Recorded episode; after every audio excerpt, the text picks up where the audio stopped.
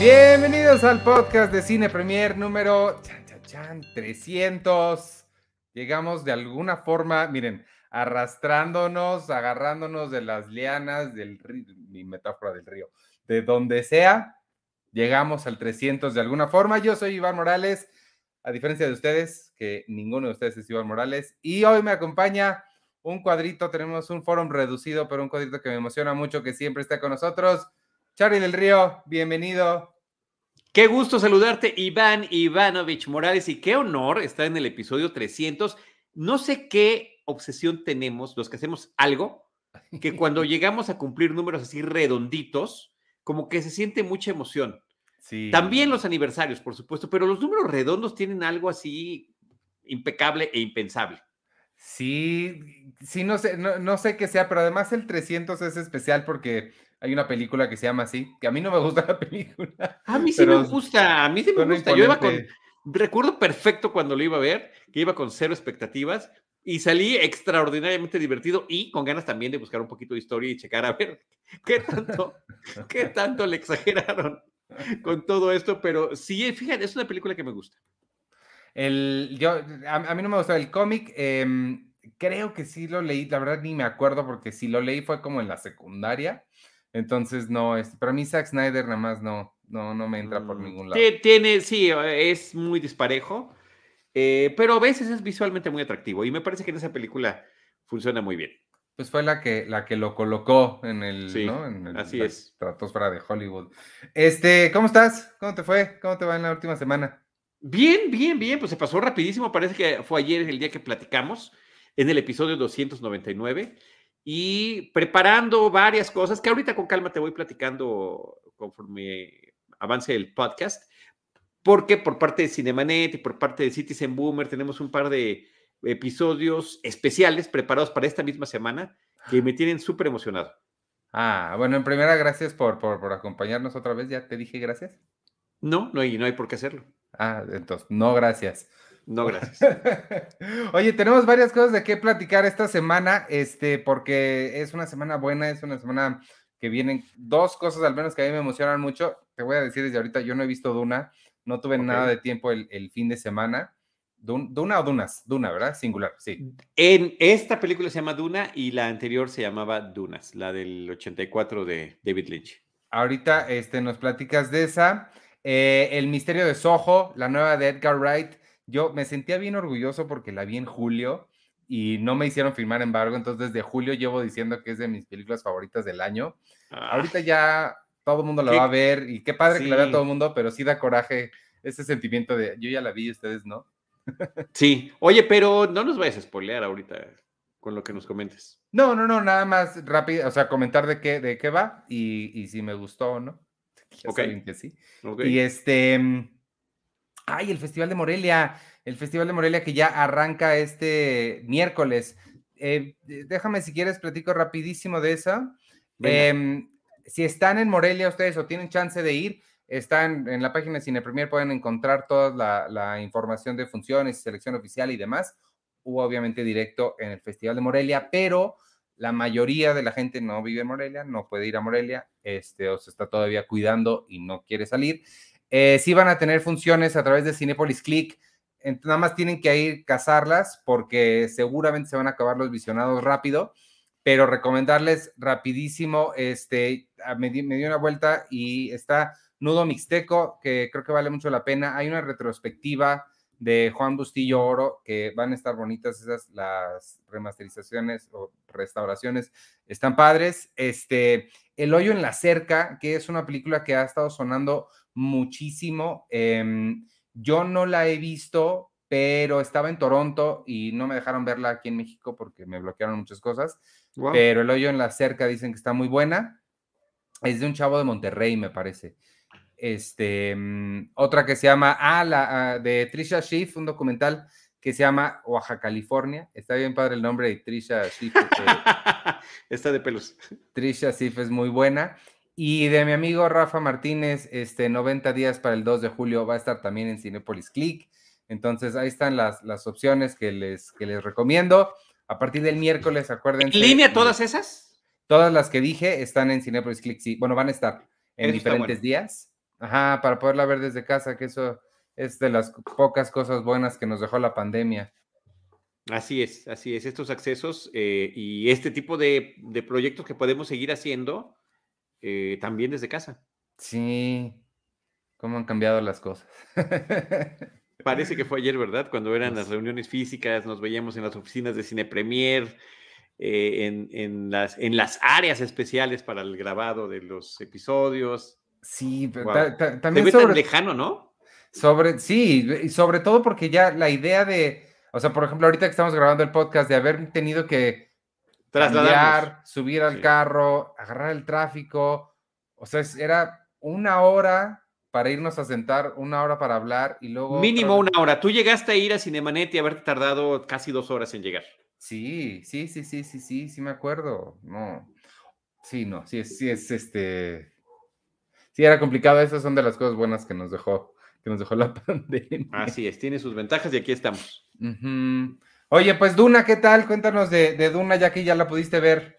Eh, a, ver, ya la vi, a mí me dejó muy satisfecho, me gustó la película, no me fascinó, no estoy enloquecido, pero tampoco estoy en estos excesos que estoy viendo en redes sociales en el que o la amas o la odias. Pareciese que no hay otra opción en la que, eh, ni otro eh, lado del ring en el que podemos ponernos. Yo creo que tiene sus cosas a favor, tiene sus cosas en contra, creo que la película cumple eh, muchas de las expectativas que se podían tener al respecto. Eh, primero que nada, el director. más me llama la atención el director que sea Duna, justamente por la complicación que tiene el proyecto, eh, que siempre para cualquier adaptación realizada o no realizada de la obra de Frank Herbert es, es especial el tema, ¿no? Es muy complejo. Pero este director franco-canadiense, Denis Villeneuve, la verdad que con esas películas de ciencia ficción que nos entregó, que a mí me parece que son extraordinarias, La Llegada, que sí, fue de mis películas favoritas del año en el que salió, eh, no tengo ninguna duda, tanto temáticamente como visualmente, creo que combina muy bien el fondo con la forma, que a veces es muy difícil conseguirlo en, el, en este género que a mí me apasiona tanto, que es la ciencia ficción. Hay quienes se van por completo con la pura forma, que se vea bonito, que esté padre y qué bonitas explosiones, y otros que se van exclusivamente con el fondo y sí está padre, pero pues se ve medio chafa ese árbol de, cartón. O sea, Star Trek, televisión, te estoy viendo a ti con, con todo el cariño y amor que te tengo. Entonces, esa parte lo hace muy bien. También después viví una etapa de escepticismo absoluto cuando venía Blade Runner 2049, la secuela que nadie pidió sobre una de las piezas fundamentales, no solo de la ciencia ficción, sino creo yo de la historia del cine, estética y temáticamente, y creo que sale airoso de, volver a replantear las mismas inquietudes que están en, Blade Runner sobre la inteligencia artificial, sobre la conciencia y sobre la vida, eh, orgánica o inorgánica. Me parece que eso está padrísimo y que también lo hace con este lujo de reparto y con este lujo de, eh, de, eh, forma visual de la, de la fotografía, de los efectos, de todo. Le quedó muy bien. Y entonces, pues viene Dune, que además él ha mencionado en numerosas entrevistas que las anteriores que hizo era para llegar a Dune. Y yo digo, chin, o sea, yo creo que las podríamos poner en diferente orden. Y bueno, hizo Dune y después hizo Blade Runner y después llega con la llegada. ¿Y no? La, llegada es la que más te, pues, Es la más original. O es la única original, pues, o sea, en, términos de que las otras dependen demasiado de los materiales con los que están ya perfectamente vinculados, ya sea una adaptación cinematográfica previa o una película original. las, eh, pero las anteriores, te, eh, eh, por ejemplo, este, Enemy, ¿te, ¿te gustó? Enemy me gustó mucho. Mucho, mucho, mucho. Me gusta sobre todo porque es de esas películas inexplicables, inentendibles y, eh, y, que te crean estas atmósferas extrañas. Yo me estaba refiriendo, Ivanovich, exclusivamente a su tema de la ciencia ficción. Esta entraría mm, en, otro, eh, posiblemente no particularmente en ciencia ficción, pero es una película muy interesante muy interesante que también te, parece que estás en una ciudad que nunca, nunca puedes identificar cuál es, este tema de la dualidad del personaje eh, con Jake Gyllenhaal, que a mí me parece que es un tipo extraordinario en, en, términos de lo que ha hecho desde niño. Ya lo platicamos aquí el otro día, ya lo habíamos mencionado o no. O, sí, sí, sí, porque dije October Sky. Ándale, desde el cielo de octubre. y esta es una de tantas películas que tiene donde, donde se superluce. Este, pero yo digo estas en particular, digamos esas tres de ciencia ficción perfectamente identificadas. Pues una secuela de un clásico y la otra una nueva versión de un libro que es, eh, pues, pilar de la, de la literatura de ciencia ficción, que es el libro con el que arranca, esta saga eh, literaria de Frank Herbert, que de mediados de los años 60, de 1965. Entonces, pues viene esta, eh, esta nueva versión que aparentemente está o estará, no, hasta la fecha no se ha confirmado, o ya no sé, Cine Premier no, puede informar, ya está confirmada la secuela, qué bueno. Sí. que eh, o sea, estaba como que estamos todos listos, eh, pero falta el visto bueno, ¿no? Lo confirmaron de una forma muy rara, no dijeron sí, sí va a haber secuela, pero le preguntaron a, una, eh, a la productora, me parece, que si iba a haber secuela y dijo, pues tienen que ver el final porque pues ahí queda bastante, este, ahí, van a tener su respuesta viendo el final de esta película. Claro, lo que pasa es que, eh, digamos, es un poco anticlimático el final porque es, dividen el libro de alguna forma extraña que ni siquiera es a la mitad para poder eh, concluir esta primera parte o este inicio de, de Duna del libro original y después entregarnos pues el desenlace. Inclusive hay que decir algo importante, el reparto me parece que está muy padre de la, de la película. Por supuesto que está Timothée Chalamet en el personaje protagónico de Paul Atreides, pero también me parece que llama la atención Zendaya porque tiene un following muy eh, bien sustentado y muy merecido. Eh, creo que es una gran presencia en la pantalla y que nos ha entregado grandes personajes en los diferentes tipos de películas o series en las que ha participado. ¿Viste la, la, que hizo en la pandemia de, con este John David Washington? La vi y es una de las ubico dos veces donde he despotricado odio hacia una película a lo largo de casi 16 años de Cinemanet. Sí, sí está, sí está. no, no, no, o sea, la, aborrecí esa película. Sí, la aborrecí por pretenciosa por querer engañarnos, lo cual no significa que ninguno de los dos haya estado mal en términos de su interpretación de los dos actores que aparecen en, la película, incluyéndola a ella, por supuesto. Claro, no es su culpa, pero... No, exactamente, no es su culpa. Bueno, podría uno decir, pues escogió el proyecto, pero bueno. El tema, Ivanovich, es que ella aparece muy poco en esta película. Aparece en, ah. sueños. Quienes conozcan un poquito la imaginería y la historia de Duna, eh, seguramente sabrán que el personaje principal pues tiene como este tipo de sueños eh, eh, premoniciones y demás, que eh, pues, de repente como que alucina y ve cosas. Entonces, entre esas alucinaciones, imaginaciones o sueños, aparece super, el personaje que interpreta Zendaya y la conoce, ¿no? No es spoiler, o sea, está en, está los trailers, ahí se ve todo esto. Pero no, lo que quiero decir, lo que sí no quiero que sea un spoiler es que digan, vamos a ver a Zendaya y que digan, oye, salió cuatro minutos y, que, y que se hayan desmotivado por esa parte, ¿no? Oscar Isaac creo que ha conmocionado las redes sociales con su, con su versión con barba. No sé si has visto el, el, afecto, el amor, la entrega y las pasiones, las pasiones que ha despertado con todo tipo de, de, personas en torno a, a, cómo, cómo, luce, y sí luce muy bien, este, y pues él sale como Leto Artrides, el papá de Paul. Eh, que también está muy bien. Eh, Rebecca Ferguson está sensacional como, como su esposa o su eh, concubina, Lady Jessie, Jessica Artridis. Jason Momoa como Duncan Idaho.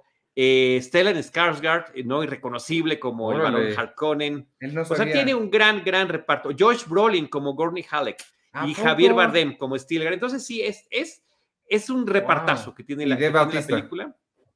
¿Perdón? Y Dave Bautista, ¿no? Y Dave Bautista también, por supuesto, también como un Harkonnen. Entonces, está, muy bien, está muy bien el reparto, está increíble la fotografía. Siento que es una película que se iba de menos. O sea, me preguntaba uno de mis hermanos, oye, ¿qué tal está? La voy a ver. No vaya a estar súper aburrido. Le digo, mira, nada más, calma.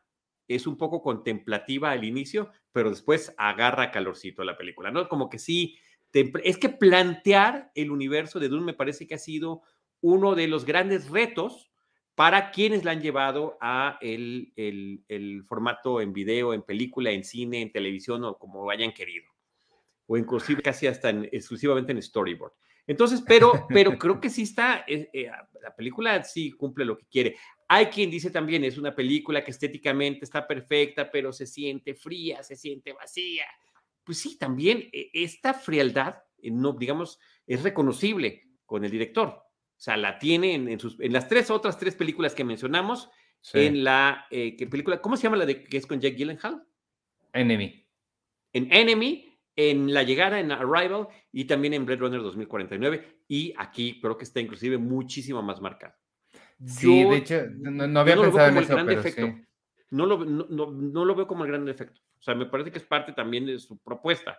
Quisiera yo entender eso, a, decir, este, le salió mal.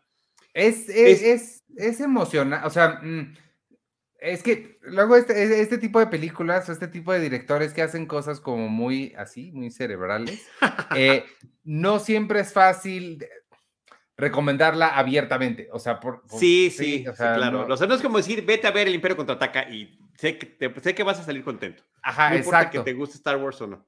Exacto. O sea, ¿qué, qué, tan clavado tiene uno que ser para, Yo estoy esperando noticias, así en este momento, que estoy volteando a ver mi teléfono a ver si me contesta mi primo, que ayer fue con su esposa y que eh, pues le di a ella un preámbulo porque a ella normalmente no le gustan ese tipo de cuestiones de ciencia ficción y demás y quiero saber qué pasó. Necesito saber qué pasó, pero si es una película que uno recomienda así como con, ay, ay. A mí me encanta, ojalá que a ti te guste. Luego es bien difícil recomendar cosas porque la gente lo toma bien personal. Sí, pero, pero a ver, ese es nuestro trabajo y es lo que hemos dicho siempre y es lo que nos gusta hacer. ¿Qué recomendamos nosotros? Las cosas que nos gustan y estos espacios escritos, platicados, en video, en audio, son para tener esta voz que dice, a mí me gustó y a ver, ojalá que a ustedes les guste. Y me gustó por esto, por eso y por eso. Tal vez ustedes no. Todo el mundo tiene el derecho de que le guste, le encante o la odie, sin, sin lugar a dudas. Pero me parece, me parece que sí es, y sí es un espectáculo para ver en el cine, sí, sí lo es. Em, si existe el privilegio de verla en un IMAX, pues por supuesto que aún más. Pero sí, sí está padre. Pero aunque sí, pues queda, digamos, inconclusa, no queda en cliffhanger, pero sí es una historia que se, ve claramente que está inconclusa. O sea, se ve que la partieron así de, mm, vamos a ver qué pasa. Este, y, era importante, por eso yo estoy con el Jesús en la boca, con el corazón en un hilo, de saber si sí si, se confirmó este asunto de la secuela o no. Sobre todo en Estados Unidos, que se estrenó en cines y también eh, se estrenó simultáneamente en la plataforma de, HBO Max. ¿Es en serio? Sí, sí, sí. Está saliendo este, simultáneamente. ¿Estás mil por ciento seguro de eso? No ves, 99% seguro. 99.5% seguro. No tenía. Ese, es, un tema eh, claro. que pues tanto a Disney como a, Warner pues, están jugando con esta apuesta enorme. Con razón estaba tan enojado este de Ah, claro, claro, el director estaba muy enojado, muy enojado de que haya llegado a la plataforma. Es que esta le dice para el cine, es para el cine, es para el cine y y este asunto de que haya salido simultáneamente en plataforma en HBO Max, pues fue la parte que no le gustó. Aquí en México creo que se está cumpliendo como nos prometieron desde que salió hace, muy poco tiempo la plataforma. Primero va a cines la película y muy poco tiempo después, no sé si hay un tiempo ya específico, como un mes, 40 días después ya está en la plataforma. dijo que, no me acuerdo si fue ayer o hoy, dijo ver Dune en una tele es como tener un ferro, un, ¿qué dijo? Un, un, barco de, un barco de carreras en un, y, utilizarlo en una este, tina.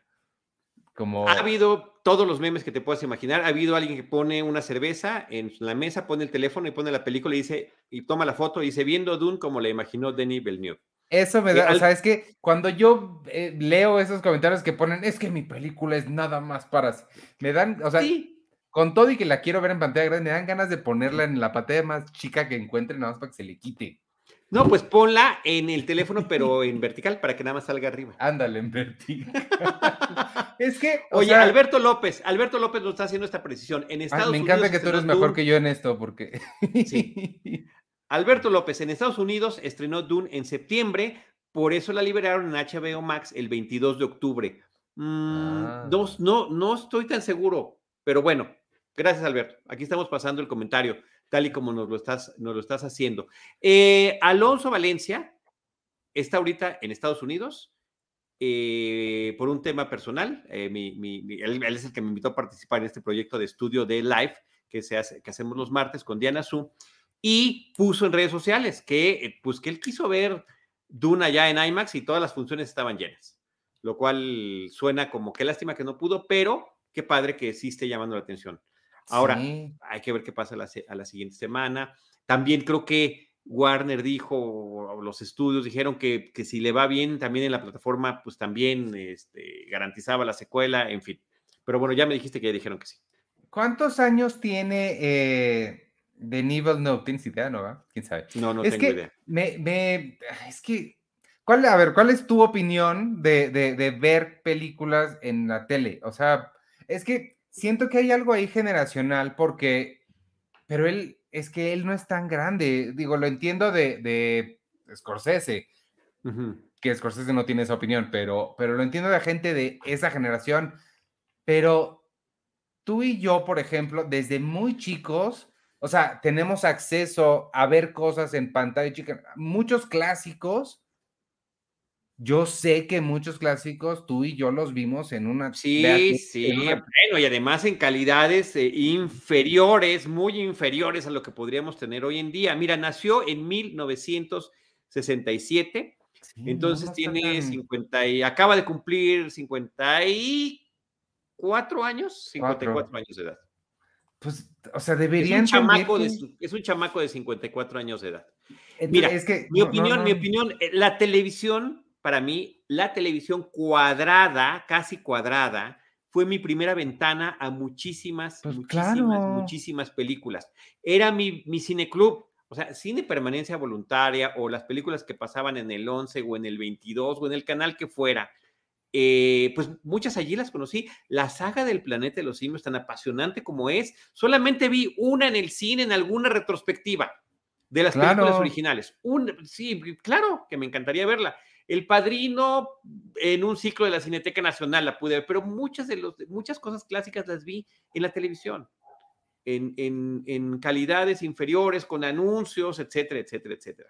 Eh, ahorita tener plataformas con calidad eh, high definition, pues me parece que es extraordinario. Pues sí. Y además, pues hay, hay quienes equipamos nuestra tele para que se oiga bonito y claro. se vea lo mejor posible yo entiendo el punto, o sea, obviamente sí, se, sí es mucho mejor una pantalla enorme, nadie está y siempre lo y siempre también siempre lo será. Por supuesto. el, ver colectivamente la película, el o sea, sí. Claro, pero, también el que sea un sacrilegio verla, creo que, o sea, relájense tantito. pues bueno, ahí está, ahí está el comentario de Dune. Y quiero hacer un pequeño anuncio porque tiene que ver no nada más conmigo, sino también con otro querido amigo y colaborador de Cine Premier, que es Antonio Camarillo. El próximo miércoles a las 8, a las 7.30 de la noche, eso va a ser a las 7.30 de la noche en Cinemanet, en vivo primero y después se queda en podcast, vamos a hacer un especial que se llama El multiverso de Dune. Vamos a ah, platicar de las diferentes versiones que ha habido de Dune y decía yo de las que no ha habido, porque una de las primeras personas que quiso llevar Dune al cine, a la pantalla grande, a la más grande que hubiera, fue Alejandro Jodorowsky. Y qué bueno Después de que había hecho, no, no, espérate, no, no, no, tienes que ver ese documental, ¿eh? Sí, lo quiero Hay un documental que se llama Jodorowsky's Dune.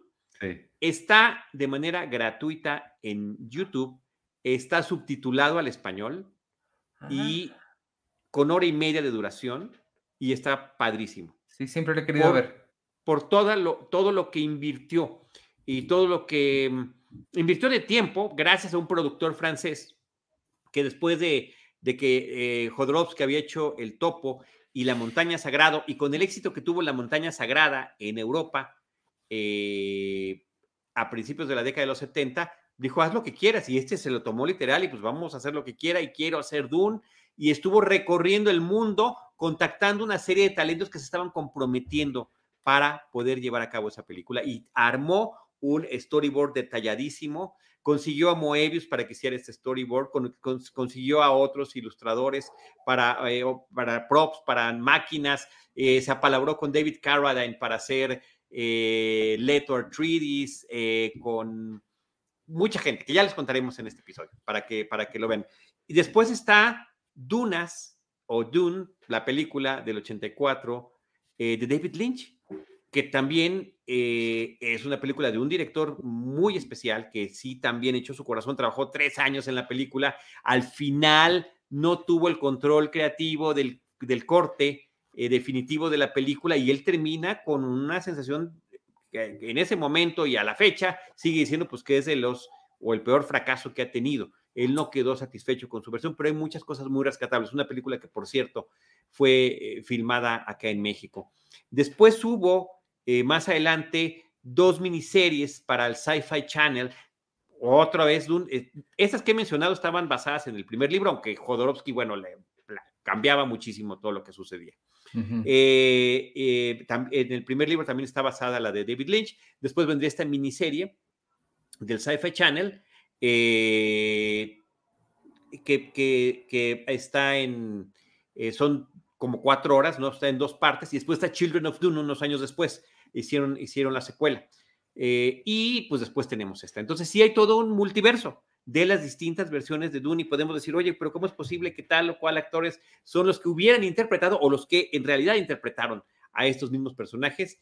Y es eh, verdaderamente fascinante y sobre todo las perspectivas. Y hay dos que puedes comparar fácilmente, que son la de Lynch y esta nueva, para ver escenas muy específicas, cómo era la perspectiva de cada uno, ¿no? Pero también puedes descubrir en, algún, en alguna parte del documental que es del 2013-2014, aquí en México se estrenó en Mórbido, el documental de Jodorowsky's Dune, eh, como este asunto hay unas naves que parece que como si fuesen helicópteros, pero las alas son como de libélula, que se ven increíbles en esta película de Denis Villeneuve, en esta película nueva, pero ya estaban planteadas desde la versión de Jodorowsky.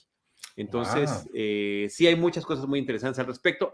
Antonio Camarillo eh, va a estar en este programa especial para platicarnos todo eso. el miércoles a las siete y media. En Cinemanet. Este, sí, ese, ese documental siempre tiene muchas ganas de verlo. A mí me gustan mucho los documentales sobre, sobre películas y hay varios sobre películas que no se hicieron. Sí, son en el proceso, ¿no? Que no pudieron terminarla. El Quijote, por ejemplo, de Terry Gilliam, ni más ni menos. Pero también este Hearts of Darkness, el documental sobre Apocalypse Now también es muy bueno. O sea que cuando van más allá de nada más un making of, siempre este, me gustan mucho. A mí, eh, Jodorowsky, yo no lo soporto ni como persona, ni como hablador, ni como psico pseudociencia, no sé qué hace, eh, y menos como cineasta, pero, pero sí, su versión sí suena no, interesante. Fíjate, fíjate, sí, yo creo que también es otro individuo que puede despertar muchas pasiones. Eh, también a mí me parece en, que buena parte de lo que hace suena, aparenta ser muy pretencioso, pero la, el, eh, te puede ganar. Yo creo que te va a ganar, Ivanovich, cuando veas la pasión, porque está hablando de un proyecto que, trató de llevar en el 75 a una realidad que estuvo al menos dos años trabajando en eso y que no se logró. Eh, y, en este documental ya sus ochenta y tantos años lo recuerda, más de 40 años después de que sucedió, y la pasión con la que habla, y además toda la gente que está involucrada eh, y que aparece en el, en el documental es increíble incluyendo a Giger, incluyendo a Giger está por allí, a Dan O'Bannon, que es el creador de la historia de Alien. Em, no lo sé, es, es, es, fascinante esa historia, ¿eh? pero bueno, más, más y mejor con el gran Antonio Camarillo el próximo miércoles en Cinemanet. Ahí se las dejo de, de, recomendación y, y, a ver si nos quieren acompañar. A ver si de aquí entonces me da tiempo de ver el documental y ahí los estaré los estaré viendo el, miércoles. Velo, velo, porque también aquí lo podemos también venir a platicar, porque sí está bien padre. Sí, sí, sí, sí, sí, sí, me gustaría. La otra, la otra, el otro documental es, no sé si lo has visto, Superman Lives, la, un documental sobre. Sí, la, de Tim Burton, la, que, no se hizo de Tim Burton, sí, con Nicolas Cage, que ya había pruebas de vestuario, o sea, hay un montón, pues es muy común en la industria de Hollywood, montones de proyectos que quedan muy avanzados en términos de preproducción y que al final de cuentas por una razón u otra se caen. De, Superman Lives, mi anécdota favorita no es del documental ni de la película, pero el guion original de Superman Lives. Oye, ¿qué? Ni de Nicolas Cage, ¿no? No, Ah, de tu queridísimo este gordito. El, el guion original lo escribió Kevin Smith. Yo soy muy fan de Kevin Smith como personalidad, no como cineasta. Siempre tengo que aclarar eso porque si no, mi credibilidad como... Siempre lo tienes que aclarar y es importantísimo aclararlo. Sí, porque si no se cae al drenaje. No, como cineasta no es bueno, todos lo sabemos, pero como personalidad es muy bueno, muy chistoso y muy inspirador. Y este, él escribió el primer guion de, de Superman Lives y Tim Burton lo leyó, no, ni siquiera lo leyó, lo desechó y alguna vez le preguntaron, oye, ¿te basaste en algo? ¿Utilizaste el guion de Kevin Smith? Y su respuesta fue, yo jamás leería nada escrito por Kevin Smith. Y lo que me encanta es que en uno de los libros que publicó Kevin, atrás ves que tienen las citas de otros autores. Tiene las ¿Pusieron esa? yo jamás leería nada Tiene muy buen A ver, Kevin Smith tiene un gran sentido del humor.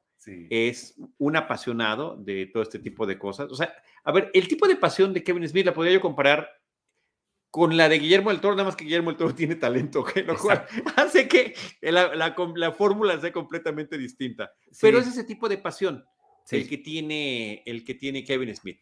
Y es muy contagiosa. Y, y te, te, comparte hasta situaciones tan extremas como el ataque cardíaco que tuvo y que casi se lo lleva y, pues, estaba tuiteando antes de que le pasara y en cuanto se recuperó volvió a seguir tuiteando o avisándonos cómo estaba, cuál era su estado. Y, e, eso y cosas todavía más íntimas, este, cosas que sí, nadie le preguntó, pero que las cuentas de que no había necesidad, que no había necesidad. este, Kevin Smith. Oye, este, algo más. Ay, bueno, está la recomendación de Dune, ahí está, creo que con eso ya, ya está cubierto, ¿no? Sí, no. Este, sí, pero no sé si tienes algo más, sino para pasar al siguiente que ahorita me acordé. No, venga, venga el siguiente, siguiente tema. Y, te va a gustar porque es de estas cosas nostálgicas que nos gustan y hablando de pantallas grandes y demás. Em, vi un documental que se llama The Last Blockbuster on Earth, el último blockbuster en la Tierra, y es un documental sobre la última tienda blockbuster que existe. ¿Ya lo viste por ahí? No, qué padre. Está, está bien, bueno, es, es un documental que tú sabes. ¿En dónde lo viste? en, internet. Ok. Está, ni, siquiera estoy seguro en qué página. Anda por ahí circulando. Estuvo en festivales hace como dos años. En Estados Unidos creo que está en no sé dónde porque no obtuvo distribución como masiva. Entonces, este, si lo buscan, lo encuentran. Em, y obviamente sale Kevin Smith, por eso también me acordé. Él sale en todo. Y eh, está, está muy bueno, está muy interesante porque eh, se mete, empieza con una entrevista con el ex CEO de Blockbuster, con la pregunta por qué tronó Blockbuster. Y él dice, mucha gente asume que Blockbuster tronó gracias, tronó gracias a Netflix, pero eso no es cierto. Y entonces, de ahí, con eso arranca, y creo que es lo que todos creemos que... Asumimos. Asumimos que lo que tumbó a Blockbuster fue Netflix, pero te empiezan a contar toda la historia eh, que hay detrás de la, de la empresa, que hubo desde su crecimiento y su caída, y te das cuenta que sí, Netflix realmente tuvo un, papel muy pequeño en su, en su caída. Fueron decisiones malas, internas, que eventualmente hicieron que cayera, y a la par te van contando la historia de la, de la mujer que administra ahorita el último blockbuster que está en Denver, en Denver, este, no, en Colorado, pero no en Denver, está en Colorado. Y y de ella, ella está como en la última semana, ella tiene que renovar el contrato, la franquicia pues le pertenece a la corporación eh, Viacom y cada año le renuevan la licencia de operar mm. y todos los años está así en nervios porque no sabe si la van a renovar o no y pues estás viéndola ella cómo se prepara y todo lo que hace. Está muy lindo porque de ser lo que era, ahorita pues ya nadie le surte. Entonces ella literal tiene que ir al Target a comprar los estrenos de la semana para ponerlos en su tienda y este... Toda Hay que recomendarle que también los puede comprar por Amazon, ¿no? sí, pero no le llegan, ah, bueno, no, sé si le llegaría el mismo día, pero sí supongo que sí. Yo creo que sí.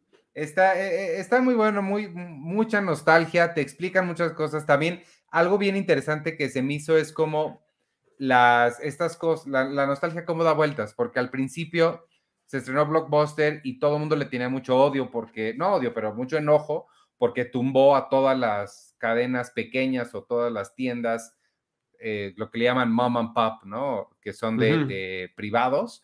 Este, familiares, empresas familiares. Familiares, las tumbó.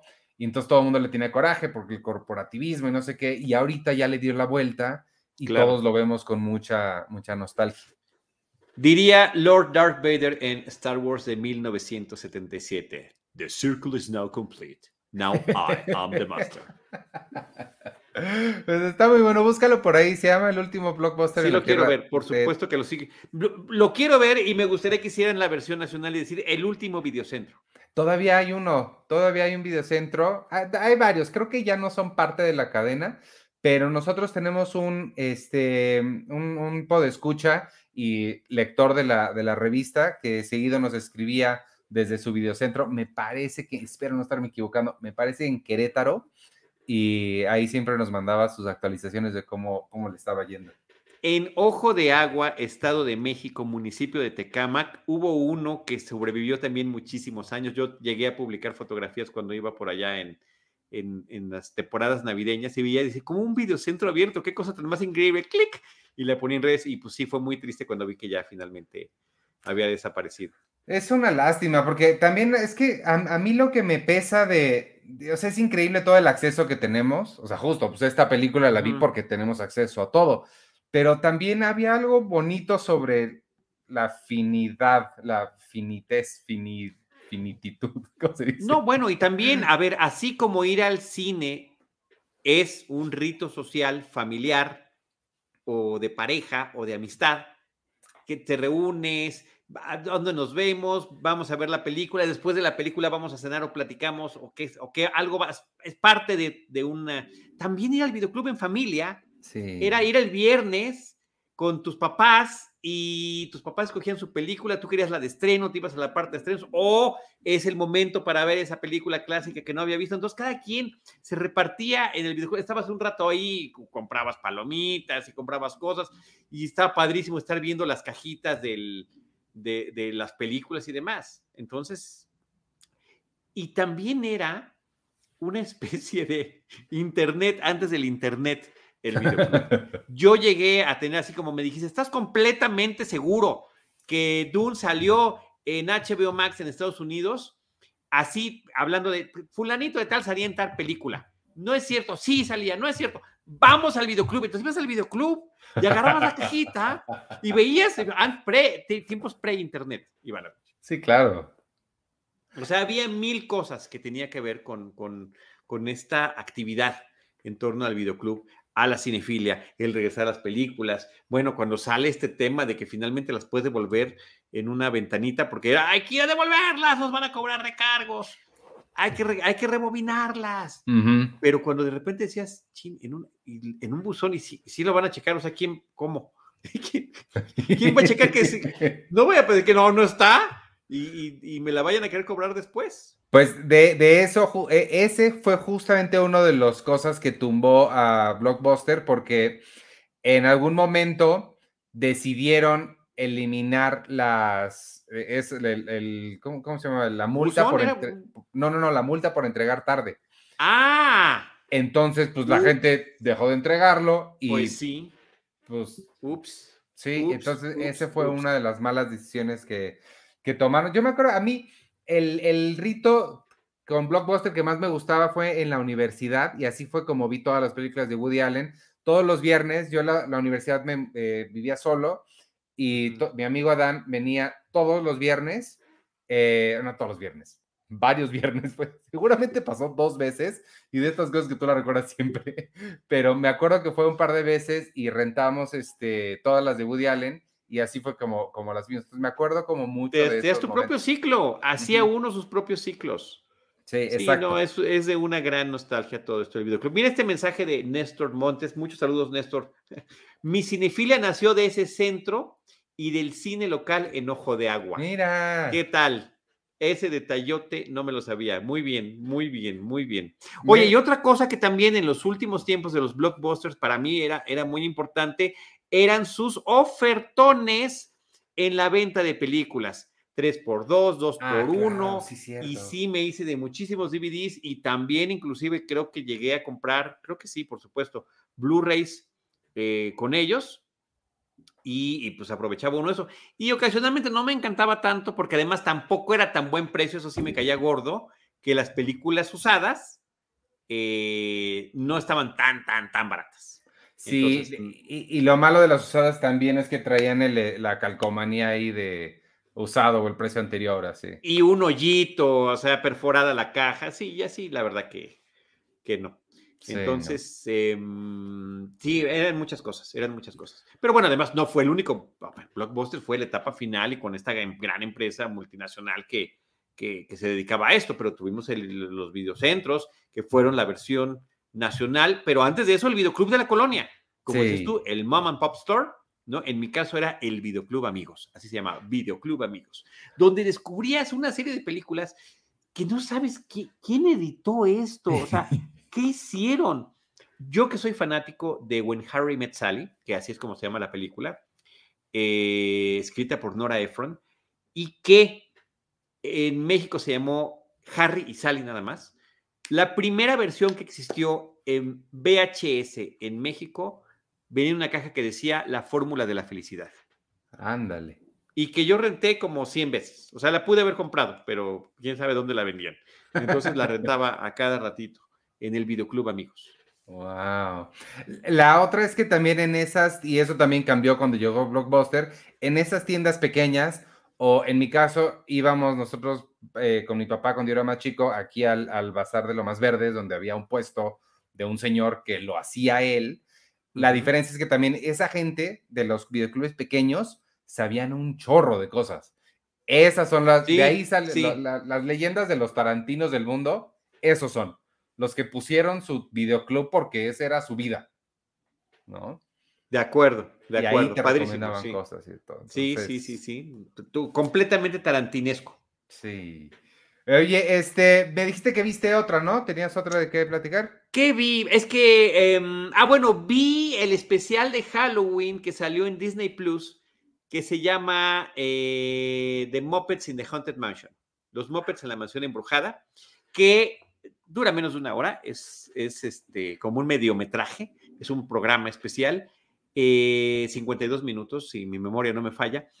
Y curiosamente, es el primer especial que los Muppets le dedican a Halloween. Resulta que había habido una serie de intentos de hacer especiales de Halloween con los Muppets y que por una u otra razón no se habían llevado a cabo. Y ahora que ya son parte de la eh, empresa de Disney, pues hicieron este mashup que con los Muppets, todo con lo que hagas mashup, queda perfectamente bien. O sea, tú podrías hacer los Muppets Dune y quedaría sensacional. Eh, y le podrías asignar perfectamente un personaje a cada uno de ellos y que le quedaría increíble. ¿No existe algo así con Gonzo? Sí, ¿no? Con, con todo, es que son con todos. Yo tengo aquí, aquí en parte de mi vitrina están la versión de, de, de los Muppets de Star Wars, por ejemplo. Claro. Y son, y son preciosos. Bueno, en, este caso es la mansión embrujada y justamente Gonzo, Gonzo siempre termina siendo como el, uno de los personajes principales de las historias de las películas y de los especiales. Gonzo me parece que tiene un gran corazón. Yo con él comparto un tema de nariz, lo cual entonces siento que tenemos alguna, algún tipo de afinidad. Y, eh, y, y, sí está bonito la forma en la, en la que eh, tiene el reto, el famoso reto que hasta los polivosos lo vivieron en alguna película mexicana, de pasar la noche en una mansión embrujada. En el caso de Gonzo, pues quería eh, estar en la mansión donde había desaparecido un gran mago hace 100 años y que él admiraba profundamente. Eh, y, y, y, pues lo acompaña Pepe, este que es como un camaroncito, eh, y les empiezan a pasar cosas extrañas y raras en la casa, pero son los, parte del ride de la mansión embrujada de Disney, de original uh -huh. de Disneyland y que se ha, eh, está en otros, en otros de sus parques como el Magic Kingdom. Eh, y me gustó muchísimo, me gustó muchísimo, pues esta fa facilidad para crear, combinar estos universos eh, entre ambos. Y, y, claro, como siempre, con el tema de los cameos que eh, salen en este tipo de, de, series. Así que sí se las recomiendo. Pero la otra cosa que estando justamente en este asunto de ay, qué cosas hay de Halloween, a mí me encantan los especiales de Halloween. Eh, y además es un tema que súper explotamos aquí en casa con, con mi hijo, o sea, cuando desde que estaba chiquito había un especial de los Bubble Guppies, que seguramente nunca habrás escuchado los Bubble Guppies. Cuando eres papá, te enteras de un, un mundo de programas y de, y de, y de, de, series y de películas en torno al universo infantil. Los Bubble Guppies son como unos sirenitos, niños y niñas, que este, van a la escuela y siempre tienen algún tipo de aventura y su profesor era un pescado. Y el especial de Halloween está padrísimo de, de los Bubble Guppies. Community, ah, por ejemplo, algo que a ti te gusta.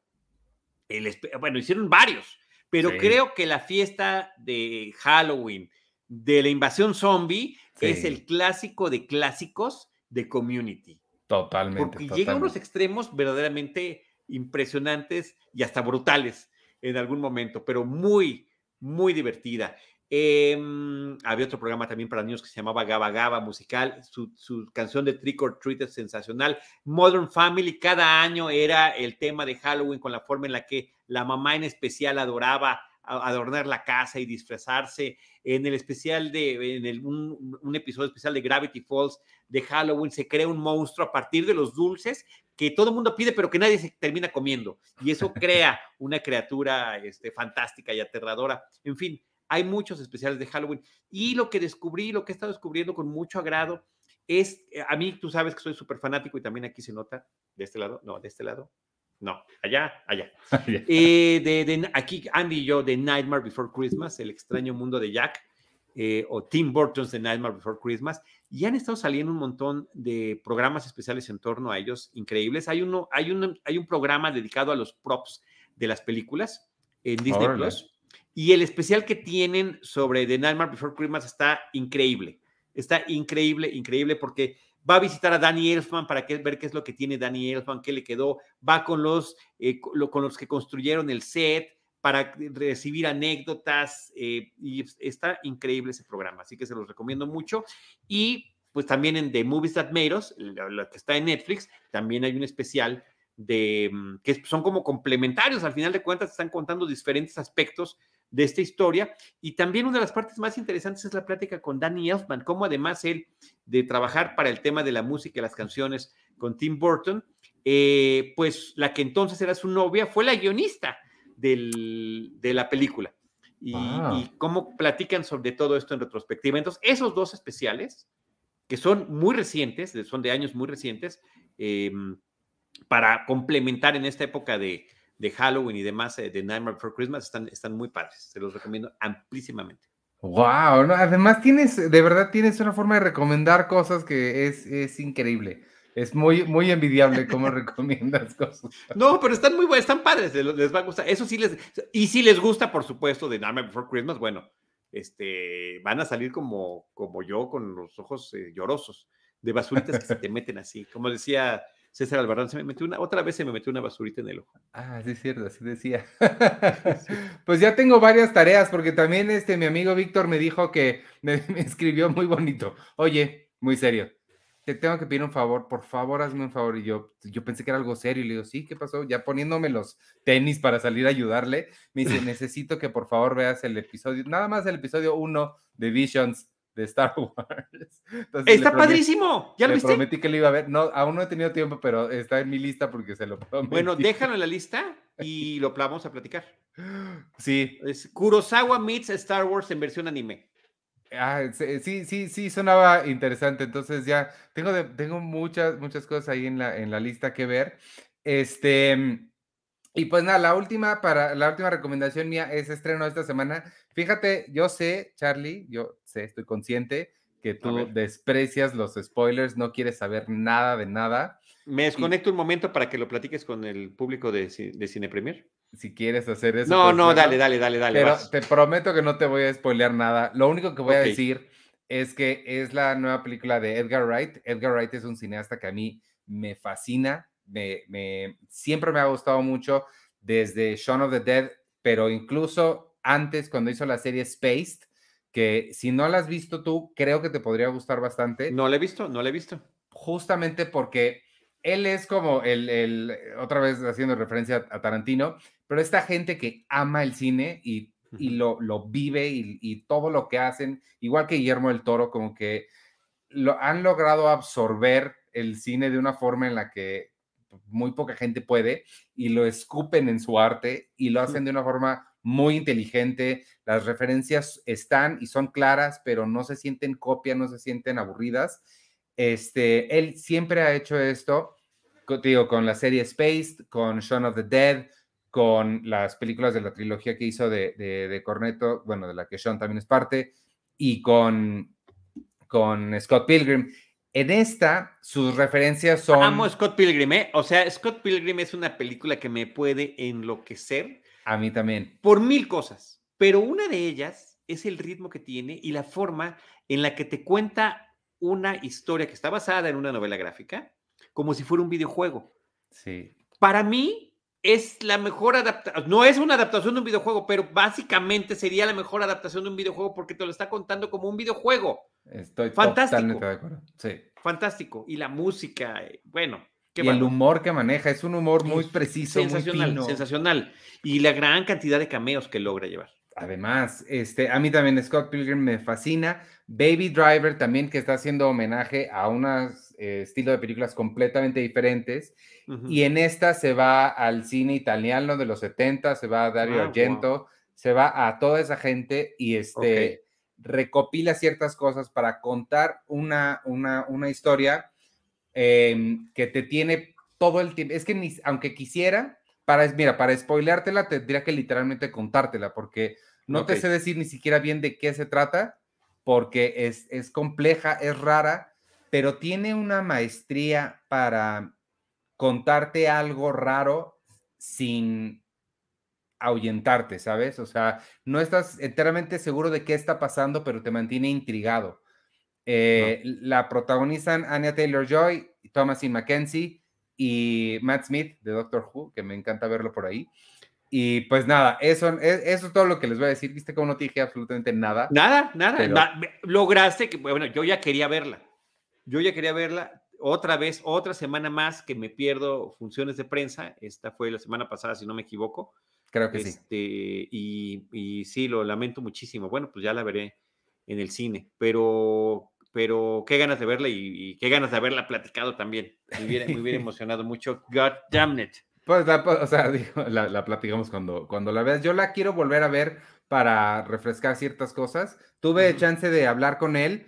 Fue de estas entrevistas que quieres salir, aventarte por la ventana porque tengo tantas preguntas y le pude hacer dos o tres, cuatro minutos que me dieron, este, pero increíble, este, entonces. ¿Y ya, las publica ¿Ya, ya está publicada? No, las tengo que publicar esta semana, bueno, hablo en plural porque es el texto que voy a escribir y la entrevista, esta semana la, la, publicaré en algún, en algún momento. Muy bien, no, pues sí, qué ganas. Y oye, ¿y el nombre aquí en México? ¿El qué? El nombre, el título en español. Me confunde mucho, pero en español se llama El misterio de Soho. En inglés es Midnight in Soho. Em, medianoche en Soho no se lo pudieron poner porque hubiera sido demasiado fácil. Sí. Entonces, este, hay que complicar las cosas. No, misterio. Misterio es. Misterio le gana a medianoche, ¿no? Obviamente. Claro. Sí. Llama más gente. misterio. Este, y pues ya, pues ahí está. Eh, pues no sé, ¿algo más de lo que nos quieras platicar? Te quiero platicar también otro especial que voy a tener esta semana también en torno al tema de Halloween y al horror. Eh, les recuerdo que también Alejandro Alemán, que también es colaborador de Cine Premier eh, y es eh, titular con Josué Corro de Filmsteria, tenemos este programa que se llama Citizen Boomer como parte de Filmsteria y de Cinemanet, donde ponemos como en nuestra perspectiva boomer, ya de tíos, de viejito, de como le quieras llamar, de películas de nuestra época y siempre tratamos de llevar dos películas que estén conectadas de alguna manera. Eh, yo elegí porque me fascina The Thing, La cosa del otro mundo de John Carpenter y Alejandro escogió La Mosca de David Cronenberg, películas que están separadas por un par de años de diferencia, una del 82 y la otra del 84, pero además ambas son remakes muy originales de películas que de, su propia manera habían sido clásicos, uno de la ciencia ficción y otro del horror. ¿no? El caso de The Fly, pues era ni más ni menos que con Vincent Price la película. Y eh, eh, The Thing, que además está basada en, en, en una historia que se llama Who Goes There, pues habla sobre el tema de la paranoia pero platicar del tema de la paranoia eh, de ideológica inclusive, pero llevado al terreno de la ciencia ficción. Y eh, creo que ambas eh, logran eh, ser mucho más eficientes, mucho más creativas, visualmente muy poderosas, eh, en contraparte de sus versiones originales y que se convirtieron en clásicos. Así que ahí están, las platicaremos el jueves a las 8 de la noche en, en las redes de Filmsteria y de Cinemanet simultáneamente en Citizen Boomer. Yo con John Carpenter voy, estoy muy, muy atrasado, voy muy en blanco. Este, tengo que ponerme al día con su filmografía. Oye, me está corrigiendo aquí Néstor, tiene toda la razón. Eh, creo que fue Néstor también quien, yo a veces digo cosas con una certeza que de verdad envidiable cuando no estoy 100% tendría que cambiar eso como comunicador, ¿verdad? La película se llama Last Night in Soho en inglés, no Midnight. Last Night ya, in Soho. Y el otro ya le queremos poner, ya, ya le íbamos a poner medianoche en Soho nosotros. Pero tampoco es de Mystery en Soho. el otro día en el, en el Cineclub 99, que sabes que tengo con, con los patrons, de una vez aprovecho para el anuncio, únanse a patreon.com, diagonal, cine premier. Estamos haciendo un recuento de algunas de las mejores películas del 99 y hablamos de Three Kings de David O. Russell, que David O. Russell no es de ninguna forma ni nunca ha sido David Gordon Green, pero mi cabeza pensó que eran el mismo. Ok. Y, luego yo te tengo mucha confianza porque yo sí tengo una memoria chafísima y aquí casi siempre eh, y es otra ventaja muy bonita de, compartir esto con, quienes nos acompañan en vivo. Te corrigen, nos, nos ayudan, nos auxilian, nos dan, nos dan datos adicionales. Totalmente. Em, pero yo a veces me confío mucho en ti porque a mí todo se me olvida. Yo no sé, no, no sé qué hice hace rato, por ejemplo. pues no parece, ¿eh? para nada. También hablas con mucha certeza. Muy bien, pues ahí están nuestras confesiones de medianoche a las 8 de la noche. Oye, este, pues vámonos entonces, porque si no, sí nos va a dar la medianoche y todavía tenemos otro programa al rato. Los esperamos para quien esté viendo ya en Netflix Seinfeld, un episodio a la vez. A las nueve y media arrancamos hoy con The Seven. Y este. Mm, Espérame, creo, creo, y me culpo a mí y te responsabilizo también, que no hemos aprovechado, no hemos sido lo suficientemente empáticos sobre el hecho de que Seinfeld ya está en Netflix, que otra vez está disponible para quien quiera entrarle a esta serie para conocerla o para volverla a ver. Y pues también, eh, si quieren compartir con nosotros el gusto que le tenemos a este proyecto, porque llevamos ya más de 120 episodios eh, comentados uno por uno. Seinfeld, un episodio a la vez, un podcast original de Cine Premier. Eh, ya vamos en la séptima temporada y sí nos encantaría que, que más amigos y amigas nos pudieran acompañar en, este proyecto. Quienes no lo han visto, pues, tenemos desde el episodio 1, está disponible en video, en podcast. Eh, la idea es siempre ver primero el episodio y después qué tienen que decir o no Iván Morales y Carlos del Río sobre esto. y sí, tenemos desde que se llamaba The Seinfeld Chronicles, el número uno. Sí, exacto, desde el número uno. Este... Hay gente que te puede decir así franca y abiertamente, no he visto Seinfeld, no lo presuman, tiene solución, tiene solución. Lo pueden ver en Netflix. ¿Ves qué padre haces anuncios? No lo presuman. Tienes Eres muy bueno. Si te deberían contratar para hacer anuncios, este. Contrátenme, por favor. Contrátenos, amigos, para hacer anuncios aquí. Lo necesito. Este, me encanta la gente que nos pone ahí en comentarios. Ay, se ve que esta es una nota pagada por Disney. Si, si la mitad de las cosas que creen que son pagadas lo fueran, no estaríamos como estamos y estaría más, más rara la cosa. Este, nadie nos paga nunca por contenido, amigos. Eso no es una cosa que suceda y mucho menos por las críticas. Al menos no con nosotros. Ah, sí, exacto. Este, pues vámonos entonces. Gracias, Charlie, por habernos acompañado. feliz, feliz de estar aquí en el podcast de Cine Primer. Feliz, siempre lo sabes. Cuando quieras está la, la ventanita está abierta. Este, Vámonos, nos escuchamos al ratito en Seinfeld, un episodio a la vez. Amigos, yo soy Iván Morales. Me pueden seguir en arroba Iván Morales y en todas las redes sociales de Cine Premier, arroba Cine Premier con la E al final.